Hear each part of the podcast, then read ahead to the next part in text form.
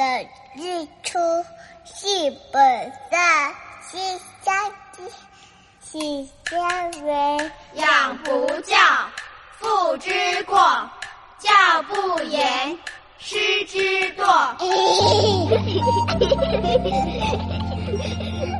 亲爱的爸爸妈妈，家里的孩子是不是爱吃零食、玩手机、作息不正常、讲也讲不听？欢迎收听宝贝宣言让黄轩和专家老师们一起为您探讨孩子的教养问题让宝贝们健康茁壮聪明伶俐。欢迎收听黄轩为您主持的宝贝宣言。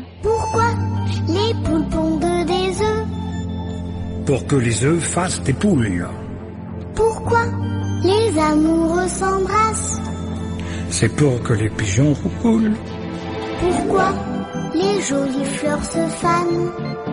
Parce que ça fait partie du charme. Pourquoi le diable est le bon Dieu?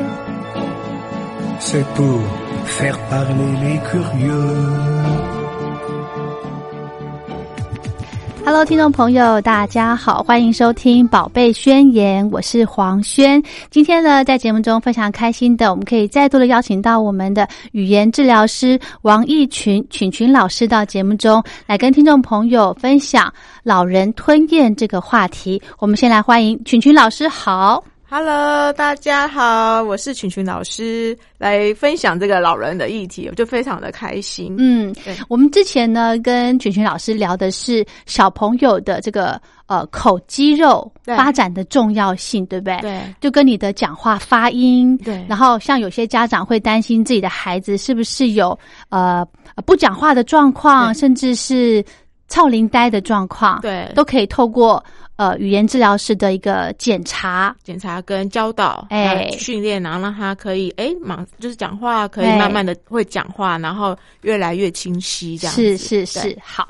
那今天呢，要跟听众朋友谈这个老人吞咽的问题。其实哈，呃，家里面的老人家跟小孩子。都是我们的宝贝，对不对对对对？我们关心小孩子的状况的时候呢，诶，呃，老人家我们也不能够忽略对哦。所以我们之前呢，在跟群群老师在聊天的时候，聊到说，诶，老师在老人吞咽的这个议题上面呢，诶，也有研究，所以我们就安排了这次的录音。对，因为我觉得就像轩轩讲的，就是很多我们会忽略到老人家，因为你会觉得说，哎，他就是他在家呃呛到啊，嗯。啊，或是常常躺在床上，就是因为他没有力气啊，嗯。但是我们不会想说，那这样子我们该怎么办？这样、嗯对。嗯。那其实已经有研究指出来说，嗯。我们身上其实有六百多条的肌肉，是。大家知道吗？我们每十年哦，到了嗯。四十岁之后，我们每十年会流失百分之八的肌肉。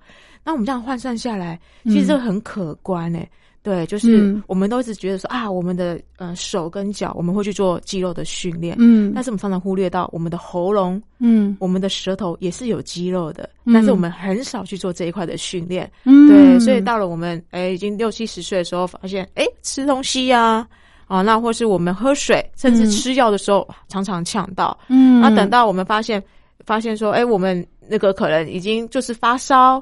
通常老人家我们会第一个发现他有一些不状况，就是说我们说的吞吸入性肺炎。哦。对，就是因为他可能开始发烧、嗯。无力，然后是全那个会发抖，嗯。那就是他已经肺部已经在发炎，然后送到医院就来不及了，这样子。嗯哼哼哼。对，是，就像刚刚老师提到的哦，其实有个调查指出，呃，有超过一半的老人家有吞咽的问题哦。比方说吃东西很容易呛到，没错，还有吞药也是，对对不对？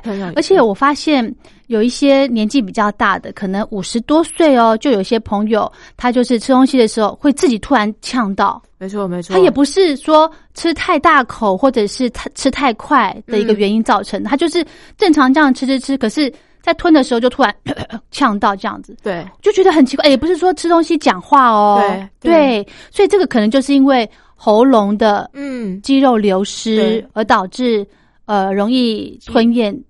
有吞咽的这个嗯问题会慢慢的浮现出来好哈。好好，对，就像刚刚黄轩说，就是很多老，就是你其实啊，你已经你还没有到我们说的六七十岁，可是开始会有一些吞咽的问题会慢慢浮现。嗯，那也是跟最最近我们比较流行一个叫做肌少症。肌少症，据嗯就是我了解，就是那个腿部的肌肉没有力，对不对？对，腿部肌肉没有力气。嗯，那你说，哎，那我要怎么判断我已经有肌少症这个症状？哈，对，我们呢，就是拿我们把我们的手拿起来，嗯然后我们的大拇指跟我们的食指做做环扣，嗯我们会做成一个圈圈的形状。对我，们把它放在我们的小腿肚上，嗯嗯然后小腿肚上你去围绕着我们小腿肚。如果嗯哎、没办法围围绕那个小腿肚比较大的话，那代表现恭喜，现在肌肉还是算比较丰沛的。OK，那丰沛，丰沛，就是小腿比较粗，对对，小腿比较粗，但是我想说还是要修饰一下吧。老师说啊，老师这样子，我就小腿粗生女生就会比较难过一点。所以我们说哦，肌肉现在还是丰沛，哇，太好的名词了，还要修饰。对对对，老师还是要想一下。嗯对，然后另外，如果相反的。如果你的小腿肚嗯明显的比你的手围起来的这个环状的这个、嗯这个弧度还小的话，是那大家要注意，也许我们的肌肉正在变少，正在流失。那嗯我们小腿流失，相对来讲，我们的喉部肌肉也是开始在退化，嗯。开始在流失。嗯。所以有些我四五十岁的人，他也许哎，他就是不小心，可能你在吃大口一点点，嗯。啊，没有在在吞咽的时候没有稍微注意的话，哎也会呛到。是对，老师，我们手这样框起来，其实这个 circle、嗯。这个直径不大哎、对，这其实不大，大概就大概是我们大概十公分左右。哦，哇，对对对所以 OK，所以腿如果真的框得起来的话，表示你有肌肉流失的问题了。对，就框就是框起来的时候，哦小腿肚相对的少。是是是，那这个流失的话，有可能再补回来吗？比方说，像我们这个身上的脂肪多，我们多吃一点，我们就长脂肪、长肉，有可能吗？有，因为哦真的它是肌肉嘛。是，对，肌肉就是你就是多运动，嗯然后吃东西稍微注意蛋白质多一点点。所以就像哦这个腿，我们可以借由我们走路啦、爬楼梯啦，那我们的喉部也有也有一些肌肉的那个训练。运动吗？。对，可以教大家这样嗯子。哼哼哼对，好，那聊到这呢，我想先请群群老师跟大家说一下哈。其实老人家，如果你发现呃他喝水的时候，诶比较容易呛到，或者是不容易咀嚼食物，可能呢就有吞咽障碍了，对不对？嗯，嗯对，它就是会开始，这个是一个征兆了。哦，征兆，征兆。嗯，那那还有哪些吗？哦，还有就是，例如说，诶，你会不小，就是你会发现，你吃完东西之后，你会一直在清喉咙。是，对，为什么会清喉咙？就是你喉咙的肌肉退化，所以东西没有办法吞干净，它会卡在你的喉咙，所以你吃吃完之后，后，有的老人家会这样，对，他会一直不断的清喉咙，嗯或是说睡觉的时候，有时候会开始呛到。嗯睡觉为什么会呛到？因为他被自己的口水呛到了。那、啊对，因为睡觉的时候我们肌肉是最放松的，但是我们一般来讲，我们睡觉放松，但我们还是不会被自己呛到，因为我们还是有吞咽是一个反射。哦，反射哦，对，它是一个哦反射，就只要我们的口水碰到我们的喉咙后面，我们自己就会吞。对可是当你的反射，你的神经的传导变慢了，嗯，那你吞睡觉的时候就会被自己口水呛到。哦，对，或是讲话的声音变了，然后、啊，讲话声音变了 对也算不是不是我们说哦去夜唱啦，哦那隔天会烧烧香，香哎不起这个不是这个，那个是那个是用声过度哈。哦哦，对对，哦那讲话声音变就是你发现哎声音怎么越来越细。越越来来越越细细，然后讲话会越来越没有力气。就像你发现有些老人家，他嗯，声音变得很高亢，哦，真的，对，有些老人家有没有那种有些贝贝啊，贝哎贝贝贝讲话是不是有点高？有时候哎。声音比较高，嗯。或是比较觉得他他不是嗓门大吗？呃，应该说他的声带变得比较，因为我们声带也是肌肉，声带变得比较薄了。嗯，那讲话薄，讲话讲声带变得比较薄，他必须要比较用力啊、嗯比较用力，他才有办法让他的声音比较扎实。对，所以有有些声音你会觉得，哎，怎么跟之前的声音不太一样？嗯。或是你讲话需要比较用力了，嗯，对，那就有可能是我们声带在那个声的肌肉也在流失。那你说声带的肌肉跟我们吃东西有什么关系啊？有、欸，对啊，食道跟声带是不一样的呀。，对，我们想说，哎、嗯，明明声带就在我们的呼吸那，而且我们食道是吃东西，对但是大家要记得一件事情，我们嗯呛到的时候是呛到我们的呼吸道，然后保护我们呼吸道的最后一扇门就是我们的声带。声带、哦对，所以你东西如果真的不小心掉到掉到我们的呼吸道，你是可以掉在声带上面，然后你再 用就咳的方式把它咳出来。但是当嗯你的声带的肌肉退化了、嗯萎缩了，嗯它就直接端哟就掉到我们的呼吸道，然后就到肺部，就很容哦易肺炎。哦，原来这就是吸入性肺炎的意思吗？对，就是吸入性肺炎，所以这个也是老人家他我们会蛮。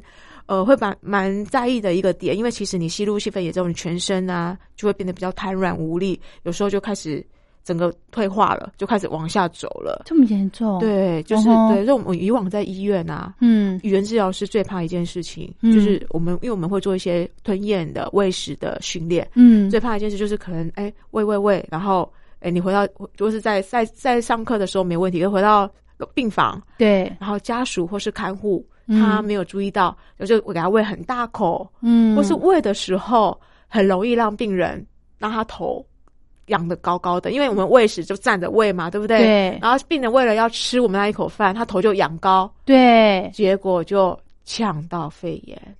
哦，是哦，对，所以我们会一直忽略说，哎，我们喂的时候要那个那个姿势的的那个部分，我们也是要稍微注意。嗯哼哼对，就像说，哎，我们喂的时候一定要让他头摆正，嗯甚至有一点点微微的往前弯、往前倾斜都没有问题。嗯哼，对，哼然后尽量喂的时候要坐起来。嗯如果真的没办法坐起来，你可以在他的床后面垫一个枕头，让他有点斜坐。嗯，千万不要让他躺着喂食，那是一件很危险的事情。是，对对那那个角度呢？躺斜坐的角度大概对，大概我会建议家属至少嗯要大于六十度，就是我们的床嗯床的平面跟我们的那个身体的夹角，嗯就是我们斜躺身体夹角，至少要大于六十度。哦，对，然后头部的那个这个那个位置，至少要让他微微的点头，或是甚至就是平平行他的上半身，嗯，不要让他头往后仰，这个哦是非常容易抢到的。是哦，。对，可是老师，你刚刚说这个往后仰的姿势哦，我们常常在什么样的状况会容易有这个姿势？你知道吗？嘿，吃药哎、对，你说对了，这样子对不对？因为其实我们现在我们喉部还健康，所以我们都常常把药这样子塞到嘴巴，然后就仰往后仰，然后水就咕噜咕噜咕噜啊，我们对就觉得啊，这是一个很正常，跟我们平时做的的动作啊。为什么？嗯对，然后可是知道吗因为药你如果你这样子斜斜的，它经过对嘴巴就不会感受到那个药的苦，你知道吗？所以我们习惯这样头这样，甚至这样抖一下，这样 这样不对哦。对这样子，其实我们还年轻还 OK，嘿可是当当那个喉部在退化的时候，这是。非常的危险，因为你看哦，你把你把你我们我们有没有记得我们这个就是急救的程序嘛？急救程序是是不是要把它头呃什么压耳，然后呃抬耳体呃压畅通畅通呼吸道啊，对对，我们是把它头往后仰，对所以这时候是不是我们的呼吸道就畅通了？对，对，那我们又这样子喝水，我们这样喝水是因为我们的现在的肌肉神经都还算 OK，是，对，可是老人家肌肉神经退化，嗯。所以你还把它畅那个呼吸道畅通，然后他的水一灌进去，他来不及吞的时候就哦，呛到，。对，所以，我们头往上仰，这就是畅通呼吸道了。如果这个时候你在进食或者是饮水，是非常容易呛到的。，对，没错，哦，这个要注意，这不止老人家要注意，小朋友也要注意，耶，对不对？对小朋友有注意，哦，这个好，非常重要。好，那刚刚呢，老师有提到说，诶，我们如果呃帮老人家喂食的时候，不能够太大口。对，这个大小口嗯怎么？样拿捏了？老师了，怎么样的一个分量是比较适口的呢？嗯，大小口的话，我会看这个这个这个病人他的咀嚼能力哦跟他的吞咽能力。如果这个这个病人他牙齿他牙齿牙齿哦哦牙齿牙齿不好的话，嗯，那喂喂食的话，我会先喂汤匙的一半就好了。哦，嗯一半，一半对、嗯。一半，然后你先喂让他进去吃吃看。那尽量如果他咬合，如果他没有牙齿不好的话，我们的吃的东西可以煮软烂一点，因为有些人会想说哈，他牙齿不好，我就让他吃那个稀饭。稀饭水水的东西，对。泥状的东西，对，把它当小 baby 对这样，，但嗯。是其实大家忽略一点，其实如果老人家咀嚼，它是可以延缓失智症的、哎。你咀嚼会刺激我们大脑的皮质嘛，对不对？啊，皮质上面就有一些哦我们的神经受气啊，对，嗯所以我们常常说啊，就让他喝喝水的、喝流质的，或是就是软一点软一点的。对老人家就是越来越没有咀嚼，他的脸部的那个咀嚼的肌肉也会退化。哇哦对，所以我们忽略，我们就是可以把它煮软烂一点。嗯啊，如果软烂一点怎么弄？我们用汤匙，嗯用汤匙，然后去压我们给它煮的那个食物。如果嗯你压，哎、你可以用汤匙把它压扁，基本上它的舌头如果有力气，它的舌头也能把东西压扁。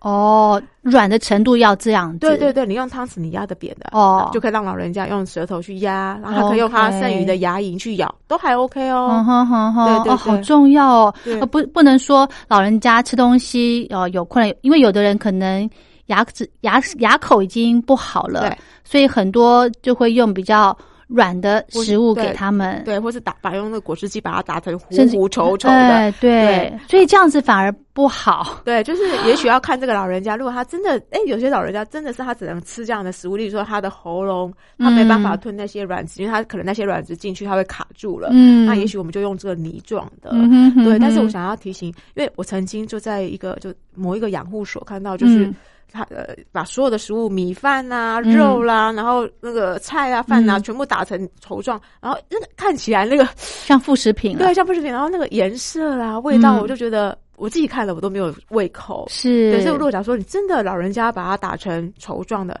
请请家属可以把它就是分分盘，比如说这是哦。白色就是米饭的，嗯。啊绿色就是就是那个青菜的。哦。其实这样看起来，我的比较有食欲是吗？对，比较有食欲。哦，不要把它混在一起。对啊，那个味道啊，就你就想，我们如果这个是我们自己要吃，我们会想吃吗？其实后，我我刚刚在想，他把它混在一起是为的人方便 Yes，对不对？说对了，对，为的人方便。嗯对，然后老人家看了没食欲，然后当然他他也想吃对，不想啊吃，没有食欲，然后你就呃到后来也许就说啊老医生就说啊营养不够，我们就插鼻胃管。但重重点不是这个老人家不会吃，而是你因为准备的可能对。有有一些就是没有色香味俱全啦。对，所以不要想说老人家呃，就是对这个不在意哦，其实都是很需要的吃的食物有色香味，对对对俱全。对，最起码你看样子你会想吃，没错没错。哦，如果对于生病的老人家的话，吃东西对他们的体力维持是非常重要的耶。对而且我们我觉得人最大的两个两个要素，第一个要能够吃东西，是第二个要能够讲话，就是我们嗯人生活的一个基本需求。如果他连吃东西都没办法自己控制，要用鼻胃管，其实有些老人家因为常常插鼻胃管之后，他们那个我觉得那个意志就会消退，嗯，因为他会觉得说啊，我就只剩下这样的，我连吃东西的方的都选择的权利都没有，然后我每天就是等着，就是人家从管子喂牛奶给我。哎对，而且他没有咀嚼，心疼哦。对他没有嗯咀嚼，然后就当然没有咀嚼，怎么样，脑部就退化了，退化然后整个哦身体的状况就退化的非常的快。真的、哦，嗯，嗯哼哼哼，对，，所以这个东西也是我们比较容易忽略，就是说啊，我反正我打一打方便啊，我这样一口一口喂，对。可是其实老人家他们可能也有口难言，真的对，真的没错没错。好，聊到这呢，我们先休息一下。欢迎回到《宝贝宣言》，我是黄轩。今天呢，非常荣幸的可以再度的邀请到我们的语言治疗师王义群群群老师到节目中来跟听众朋友分享老人吞咽的这个话题。我们刚刚呢，在上个阶段有提到说，哈，呃，老人家吞咽的这个问题呢，诶，可能是他的牙口不好，嗯或者是他的就是年纪大了，一些诶嘴巴。口口腔呃口腔的肌肉没有力、对流失，对不对？哦，刚刚上阶段非常重要，就是教自己怎么样去测试你有没有肌肉流失的一个运呃一个检测方式对简单的一个检测方式，嗯就是所谓肌少症、肌少症的那些检测方嗯式，这样子。嗯嗯，对。对所以肌少症不见得是四肢对哦，大家很常忽略，因为我就像我刚刚也是第一次听到哦，原来我们喉咙也会有肌少症的问题。没错。哦，现在知道了。所以如果你发现，哎，你吃东西有时候会动不动就这个呛到嗯，或者是你声音改变了。哎，声音改变，对，变得比较细，嗯或是变得比较容易沙沙沙哑的，嗯。而不是那种夜唱的沙哑。是，对，嗯，，对，然后或是吃就觉得，嗯，我喉咙怎么总是卡卡的？嗯，我需要一点咳嗽，每次吃完就要咳嗽，对，嗯，容易被水呛到，被口水呛到，嗯。嗯，这些都可能是你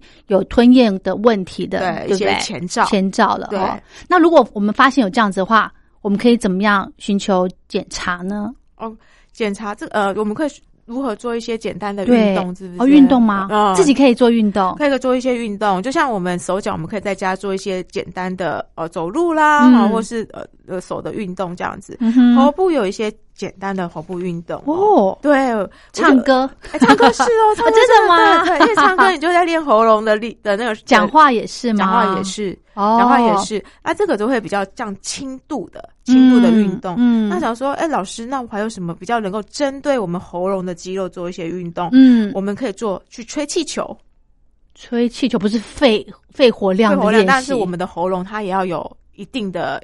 一定的阻力，就是你的你吹气球，你会发现你的整个脸涨红啊，脖子涨红啊，对。对，那这个吹气球也是可以，或是像呃日本有一些学者他们会提出那一些喉部的运动，嗯。对，你可以帮忙就是把就你的手放在你的额头，嗯。然后你的头往下点，嗯。手头往下点，然后跟你的手做一些阻力，就是你头往下点，你的头往上，你的手往上推，反方向这样反方向，嗯。啊，你发现你的脖子、喉咙会这边出力。要紧紧的，对，要紧紧的，那维持十五秒，哦，就是你头要往下点，然后手去阻止它。没错，OK，这个叫这样练习，对，这个叫，做下那个呃咽下额头的体操啦，嗯哼对对对。嗯哼，那是要做多久？十五秒做十五秒做呃，就是推十五秒，然后这个动作要做五到十次，一天，对，一天，OK，对哎，这个动作非常好对，没有时间限、地点的限制，对，就是只要想到就是自己这样子，对，就是有点像沉思的状态，就是对对，但是要出力要出力气，然后你要发现你的喉咙是有在 有力紧紧的在那个喉结地方嗯紧紧，那就不要代表说做对了，是。对，那或是呢，我们可以像刚刚那个黄轩有说，我们可以发音练习，嗯对，大家可以把嘴角往两旁延伸，然后发高音的一，然后一的时候，你就发现你的喉咙这边就会一定要高音啊，高音，因为高音的时候，你的喉喉咙会比较容易往上抬，哦，这是自然的哈，，对，自然的往上抬啊。怎么 越高越好？想办法让它越高越好，因为其实我们吞咽的时候，我们的喉咙是会往上抬。大家有时候、嗯。哦，我们吞咽的时候吞下去啊，所以喉、嗯喉咙会往下。对呃，大家会有这样的小对的迷思嘛？对那基本上我们的喉咙是要往上抬，让接住我们的东西，东西才能够滑到我们的食道。哦，对，所以我们嗯发、要发高音的音，然后尽量维持五秒钟。嗯哼，会不会太高？大家想说耳耳膜快受不了。自己练习，对对对对，这个是也是喉咙的运动这样子。嗯。嗯，好，就是所以这个呃，如果你发现你有吞咽的一些小状况的时候，就可以来透过这个练习来加强你喉咙的肌肉力，对不对？呃，力度呃是喉咙的肌肉的那个肌耐力。对，那我们现在还没有吞咽的困难，也可以这样子来做练习预防，对不对？所以去唱歌的时候很好，因为要飙高音嘛。哦，这就是难怪我想到了有一些呃老人中心或者是一些社区活动中心，对不对？啊对，他们卡拉 OK，对，会有一些卡拉 OK 在那边让老人家去去唱唱歌啊，哦，对哦所以这个运动是非这个休闲非常好的，对它其实、嗯。对，就是我们一般就是拿随时都可以都可以去对唱歌，对啊，哦，哇，了解了。好，那这个喉咙的肌肉力要给他练一下哦，每天都可以练，要常常讲话，哦，对讲话唱歌对，，因为讲话也在动我们的舌头。哦，对，所以嗯舌头跟喉咙都很重要。那舌头就是可以练讲话啦，哦，或是大家呢，我们可以做做看。以以往我们不是呃牙齿上面是不是会卡那个菜屑？是我们就会用舌头去把它勾下来。嗯，对，所以这个也是一个很棒的运动。所以我们、嗯我们对这是舌头运动舌？头运动，所以我们就可以把嘴巴闭起来，然后舌头绕着我们的牙齿嗯环绕。然后顺顺时钟做个十圈，逆时钟也要做，因为舌头呢，它的肌肉是三百六十度的，对对对，所以你逆时钟也要做。哦，对就是哎，这样子吃饱饭都做一下，对，没错，就清自己的，刚好可以清洁牙齿，又可，以做到舌头的太棒运动。了，嗯，对，然后，OK，这个东西你又不用拿什么工具，是就可以做到舌头的运动了。嗯，而且随时随地，对不对对，随时随地都可以亲自己。我刚刚想到另外一个，讲到唱歌也可以呃帮助我们喉咙的肌肉运动，对吵架也可以，对不对？对哎，，好像老师也可以动，你可以动你的脑力，对不对？而且会飙高音那，个，对对对，我这个这个方法好像不大好，但是就是。其实哈，有时候我发现，因为小时候会看到爷爷奶奶会斗嘴吵架，啊我现在想想，这个是好的，对他们两个是好的耶。对啊，你看，哦。对，练习喉咙。对，年纪这么大了，然后还丹田那么有力，对对对哦。对，然后吵架你还想说我要怎么讲赢对方，是是是头脑又在又，可以动头脑这样子，是是是，好，这个我们我们是在交换听众朋友，对。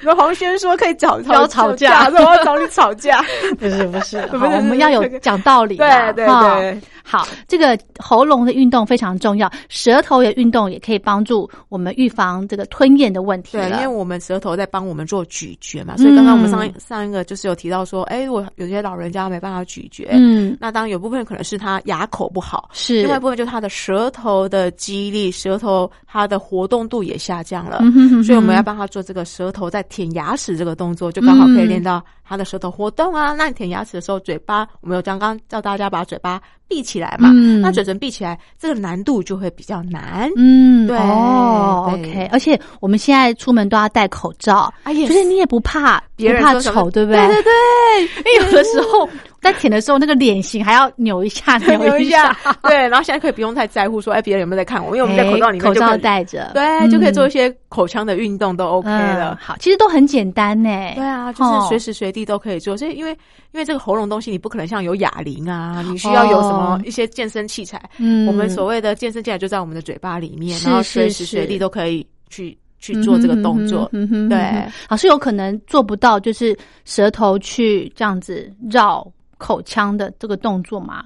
有可能做不到吗？嗯，如果做都有有些有些老人家可能这些舌头已经退化，所以他可能没办法没有没有力气，可能绕不到。那我会先建议大家，如果真的绕不到，先从下面，下面会比较简单。下面对，或是你就推两颊的两颊的肌肉，舌头往右边推，左边脸颊把它顶出来，嗯哦，呃先这样子，对，左右顶，哎，嗯左右顶都 OK 之后，再来绕圈，，OK，对，也是有慢慢的一个一个阶段性的在做渐进嗯式的训练，这样、嗯也不会觉得说，嗯啊，一开始要那么难，可能就会比较容易，就是嗯对，做其实这样很累，我刚刚练习了一下，啊这样舌头会酸的哟。对。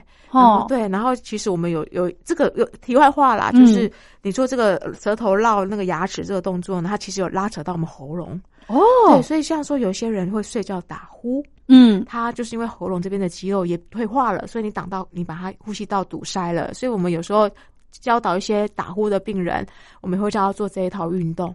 舌头去绕牙齿，哦那你可以练到你的舌头，也可以练到你喉咙这边的肌肉。嗯那也可以就是打呼的，有有些人就告诉我，哎、他觉得他打呼的这个声音变小的，哦声音变小，然后他太棒了。睡觉也睡得比较好。是哈、所以你看，我们这个舌头运动不限于有吞咽困难的老人家哦，有打呼的状况的朋友也可以来做一个练习。对，或是小朋友啊，啊，但小朋友，我们之前有提到讲话有时候不清楚，也是跟他的口腔的肌耐力、口腔的肌肉的活动度有关系。嗯，嗯。就小朋友，如果你家小朋友哎讲话真的不太清楚，会嗯讲不到位。对，讲不到位，嗯其实也可以教他做这个舌头舔牙齿的这个动作。哦，是是对，是，所以其实你看，不管是小孩、嗯。老人家，然后我们一般的成人，对，就是就是做一个舌头保健操啦。嗯，太棒了，太棒了。对。OK，所以这些运动真的都非常简单，然后你随时都可以做，没错没错，对不对？你只要想到，哎，就把舌头绕着嘴，对啊，牙做捷运的时候，等公车的时候，上车上厕所，随时。随时随时，嗯，只要这很想到就可以重要。绕一下，对，然后也要随时提醒家家中的老人家也，哈。是陪着老人家一起做，因为有时候你跟他说、嗯要做哦，就像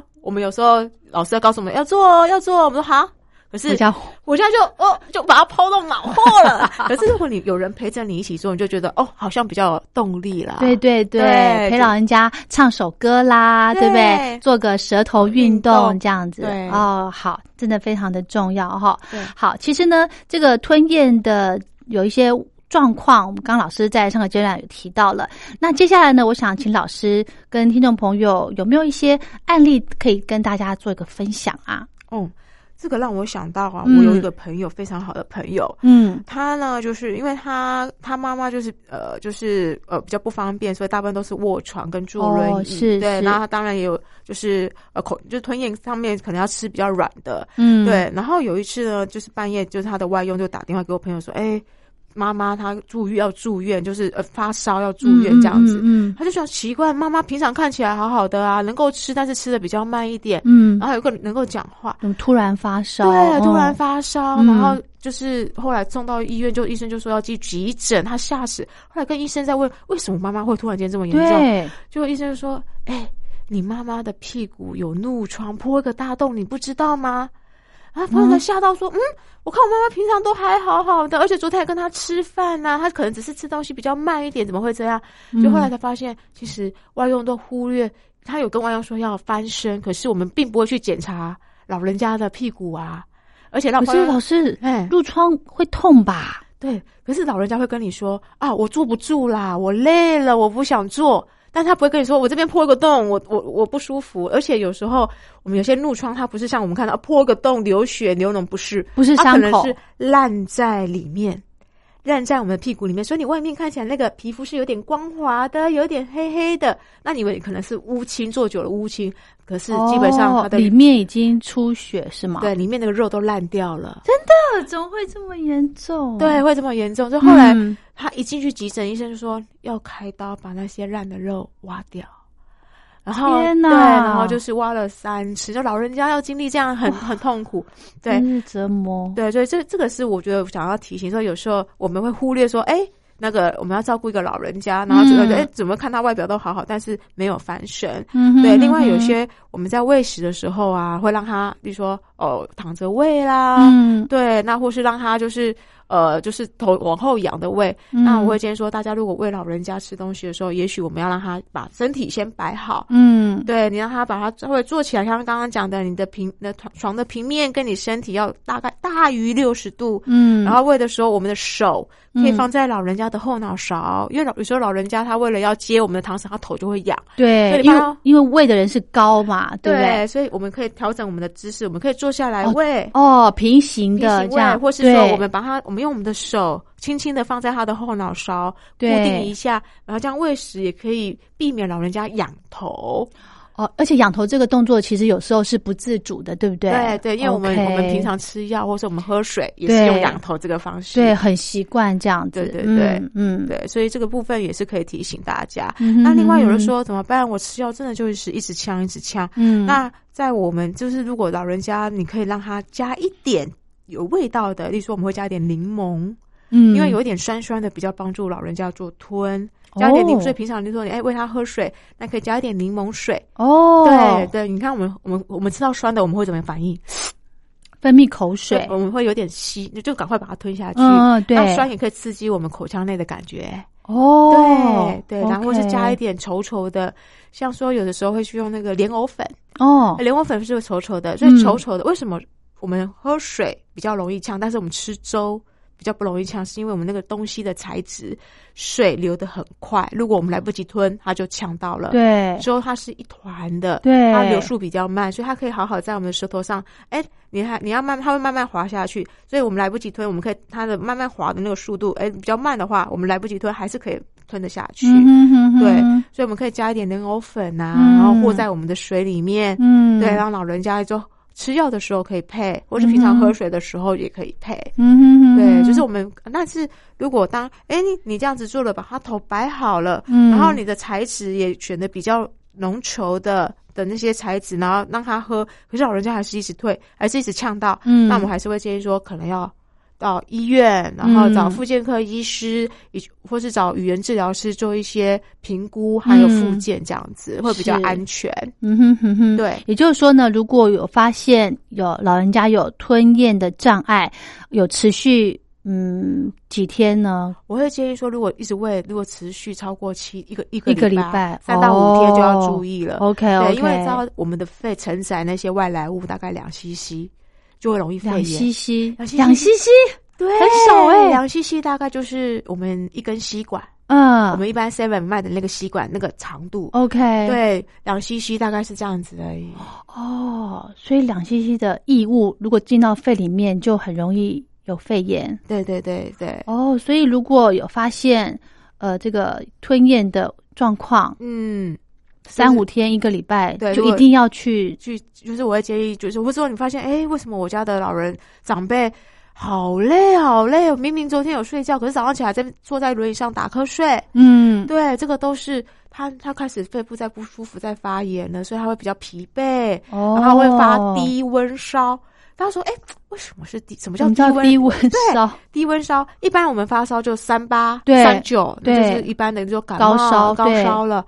但是老人家，因为他们本身的体耐力、那个那个抗抵抗力比较弱，所以他们那个发烧，等于说他平常的体温大概三六点八，嗯，可是呢，他发烧大概三七点五、三七点八，然后就是不会发到那种三八三九、三九，对，他就在那个要烧不烧、要烧不烧那中间，哦，那就是肺炎的一个。征兆哦，对，很累，然后呃发低温烧，对对对，然后或者说他脸色都白白的，嗯，对，没什么血气，嗯哼，哎，那就赶快不要再等三到五天，就啊，赶快就送急诊，先去做一下那个检查，检查照 X ray，对，去照 X 光，医生会帮你看你肺部到底有没有发炎，嗯对，我这个真的要靠照顾者的这个敏锐度。真的哈，对，因为有时候就说啊，他就是累啊什么的，可能不是这么单纯，那么单纯，所以有时候我们都会忽略到这个这样的一个症状。嗯，对，所以如果这些状况可以到复健科找医师，对，呃，还有这个语言治疗师，对不对？对，语言治疗师，对，因为大家有时候语言治疗师就只有管说话，那基本上对对，我们还有管口腔，所以你跟嘴巴、跟喉咙相关的问题都可以来找语言老师。诶，那耳鼻喉科呢？哦，耳鼻喉科的话有帮助吗？因为因为哦，耳鼻喉科的话，它大部分会比较偏向说声音沙哑，或是耳朵耳朵，比如说重听啊这些部分。对，那想说你真的要走这个复健吞咽的疗程，还是要走复健科？因为你要做后续的复健。嗯哼，对对对，好。所以啊，这个我就我又想再请教老师哦，如果吞咽。有困难的话，我们是不是就只能吃这些粥啊、泥状的东西？嗯，基本上呢，我们一般的的想法会这样嘛，我就是只有做吃这个。但是基本上，我刚刚提到说，我们呢要让让老人家要能够咀嚼，嗯，对，所以如果你的小那个呃老人家呢，他如果能够吃软食的，例如说那南瓜泥呀，嗯，对，胡萝卜泥呀，胡萝卜块软的，不是南瓜的块，胡萝卜块，我会建议说还是可以把它煮成软的，嗯，让它蒸熟，对，蒸熟，让它能够用左右这舌头，然后把它送到左右的牙呃牙槽或是臼齿上去咬。哦，老师，你的意思是说，我们就先不把它压成泥，对，先不要，就是把它蒸熟了之后，它自己质地就变软了，对，然后让让老人家自己去把它处理，咀嚼一下，处理一下，对，先给他试试看。如果真的不行的话，再把它打成泥状。就是一开始我们可以慢慢的、慢慢的尝试。如果只要一开始就剥夺他咀嚼这个能力。或许之后，他的他的牙槽也会退化的比较快，他的咀嚼的肌肉也会开始退化，甚至他的智力，他的那个哦，这个这个的部分，对，哼哼哼，你会跑出来。是。好，聊到这呢，我们再休息一下。好，在这个阶段呢，我们想再请教群群老师。好的，我们刚刚上个阶段讲到说，哎，老人家如果有吞咽的困难的话，食物是不是尽量把它弄成软烂比较好？其实不一定，因为我们还要。呃，让它有咀嚼的功能，没错哦，因为这对它的智能不要有失智症的这个前这个问题出现。对对对对，好，那我想到了，喝水也很容易呛到，对不对？没错没错。那用吸管会是个好方，是个小方法吧？用吸管喝水。对我们，我们一般人，我们呃，我们一般人用吸管喝水是没问题的，因为它会慢呐。对，是，对，但是有时候对老人来老人家来讲，他动作控制没那么好。就像他有时候会一次吸很大一口，那吸很大一口就很容易呛到哦。对，所以你说那怎么办？对，喝水还要吃药哎。对，那我们会用汤匙啦，就是一汤匙一汤匙，就是你把水放在汤匙上，这样是你先药放进去，然后用汤匙喂。对，可是那个量不够吞药哎。对，老人家他们大部分就嗯，如果假如说应该说。如果如果假如说有些老人家他们的药是磨成粉状的话，我们就可以把那个那些粉状是放在水里面，然后那一口有点苦，对对对，那一口那一口，然后那一口让他就是吞下去之后，对，再一口一口喂一点水，OK，对对，那个部分是我们可能对于一些老人家他可能就没办法吃比较固状的药丸子，嗯嗯，对，那。或是说好，那说老师，我真的是我我现在是喝吃药丸，我没办法，我们我不是用药药粉，对，我们会建议说，OK，你先一那个药放进，或是你先啊呃喝一口水，杯子嗯杯子喝一口水，嗯，然后那口水含在嘴巴里面，再把药丸放进去，再吞。哦，而且重点是不能往后仰。对，所以就是你先放放一口水进去，嗯。先喝一口水，嗯。对，让头不要往后仰，嗯，然后轻轻的往前倾会比较好。你往前倾，那个呼吸道会关的比较紧，然然后再用力的吞，这样子。哦嗯哼哼这个也是嗯一个就是老人家吃药可以的方法啦。嗯哼嗯嗯，所以动作都是要慢。要慢，然后要、嗯对，就是吃东西也是要尽量的细嚼慢咽。嗯，对嗯对。还有刚刚老师有特别提到说，要小口的进食，然后细嚼慢咽，对不对？对，嗯然后这样就可以。还有吃饭的时候呢，要保持坐姿，对对，哦姿势要要稳定，头部要稳定。嗯，然后那在喂食的时候，就注意到他的头有没有，就是他吞下去再喂下一口，因为有时候我们根本没有看到老人家。那你说哦，老师啊，我要怎么看他有没有吞，对不对？叫他哦嘴巴打开那，就怎么 可以吗？哎呦，怎么判断有哈？判断，对我们吞的时候，我们发现我们的喉咙它是会，我们可以把手放在我们的喉咙上面，嗯，然后呢，你吞的时候，你会发现，嗯，你的喉咙，男生就喉结，对，喉结会往上再下来，啊、嗯，那个就是吞的动作。所以，其实你吞的时候，你可以稍微眼睛看他的喉咙这个地方有没有咚，有没有上下动、嗯动一下。对，那如果有上下动，代表他有吞。嗯，对，那吞完之后，你可以请他把嘴巴打开，再看一下，哎，对，有没有留在他的牙齿旁边呢、有没有粘在他的上颚啊？嗯如果哎都吃吃的很好，再喂下一口。对，嗯那如果你家的老人家他比较容易吞完之后会一吞完之后就一直咳嗽，一直咳嗽，所以我们会有一个方法叫做，就是让他吞完之后，请他马上咳嗽，然后他咳嗽哦把那些卡在里面的东西咳出来，哦。再吞一次之后，是。哎，然后叫他哎发个声音啊，哎这个声音也很清澈，代表喉咙上面没有东没有西，OK，再喂下一口。嗯，老师，那我可以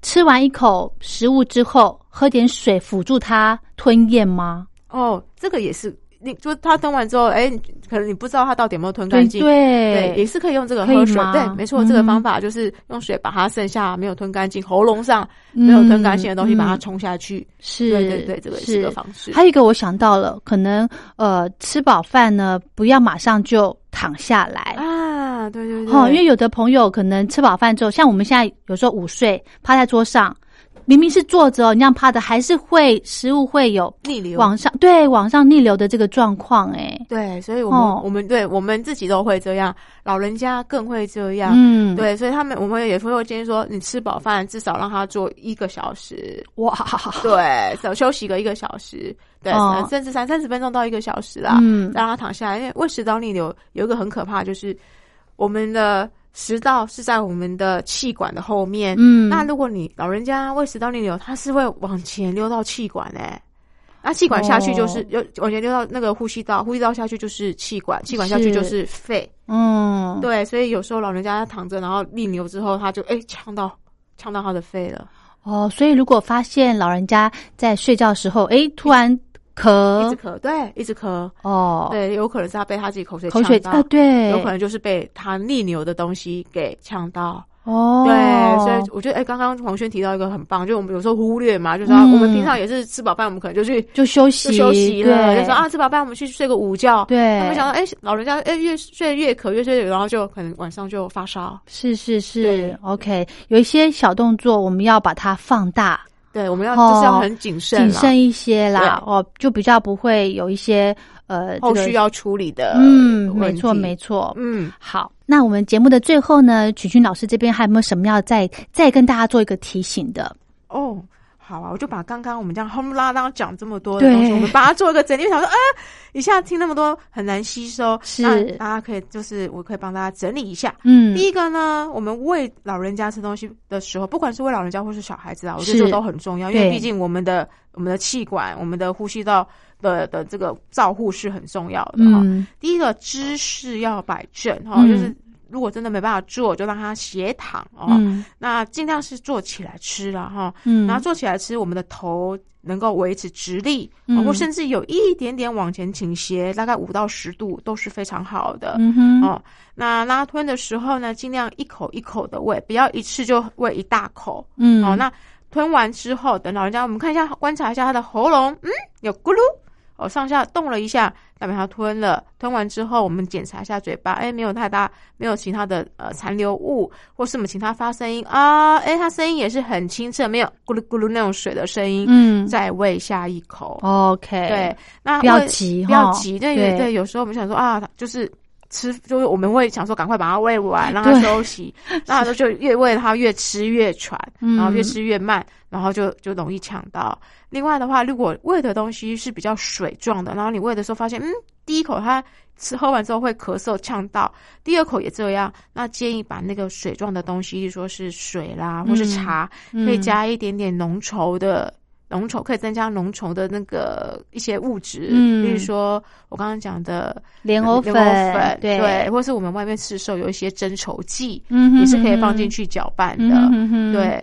然后尽量不要用吸管，哦，尽量用对，这非常重对，要，因为我们用、嗯一般我们就用吸管，就想说啊，一吸就可以吸很多。但是因为老人家他们的喉咙、他们的嘴巴的力量控制已经没有像以往这么好，是他们一吸一大口，然后来来不及吞的时候就呛到。所以如果可以的话，用杯子，嗯或是用汤汤匙哦学到了对，嗯这个就可以控制我们给他的量，这样嗯子。哼哼哼对，另外最重要就是平常要保持做我们这些口腔、喉咙的运运动。动，对对。这个最重要，预防胜于治疗。没错，就是嗯让我们平常在等公车或是在家里面看电视的时候、广告的时候，嗯就可以让老人家做一些舌头绕牙齿、嗯舔牙齿的动作，或是顶两颊，嗯。哦，顶两颊，然后把两颊顶出来，维持个嗯。五秒钟到十秒钟这个运动，这舌头运动。嗯。那刚刚我提到的喉咙运动，我们可以让他吹气球，嗯，对，或是呃，就第二个就是头压在我手压在我们的额头，额头往下，手往上嗯推，嗯。那你会发现你的喉咙会用力，维持十秒钟，嗯做一下五到十回，嗯哼，，对。唱歌，唱歌，对，讲话，对。飙高音，嗯。然后飙高音，我们就说喉头，就咦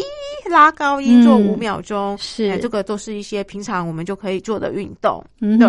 嗯，好，非常的重要哈。老人吞咽的问题呢，真的是呃。大家不要忽略了，嗯能吃就是福。所以，如果我们知道这些可能因为老化的关系，然后带来的这些吞咽的影响，我们平常的运动啊、保健注意的好的话，不管你在什么样的年龄层，都可以享受美食。没错。哦。OK，好，那今天呢，我们的节目就进行到这喽。嗯非常谢谢我们的语言治疗师群群老师，谢谢您。谢谢大家。那最后呢，想要再提醒听众朋友，如果想要再收听我们今天的节目的话呢，欢迎听众朋友可以到另外一个平台来收听，就是 Podcast，搜寻“光华之声”来找黄轩的节目。就可以再重听我们之前呃为大家制作的节目内容喽。好的，今天的宝贝宣言就进行到这了。我是黄轩，祝福您平安快乐，我们下周见，拜拜。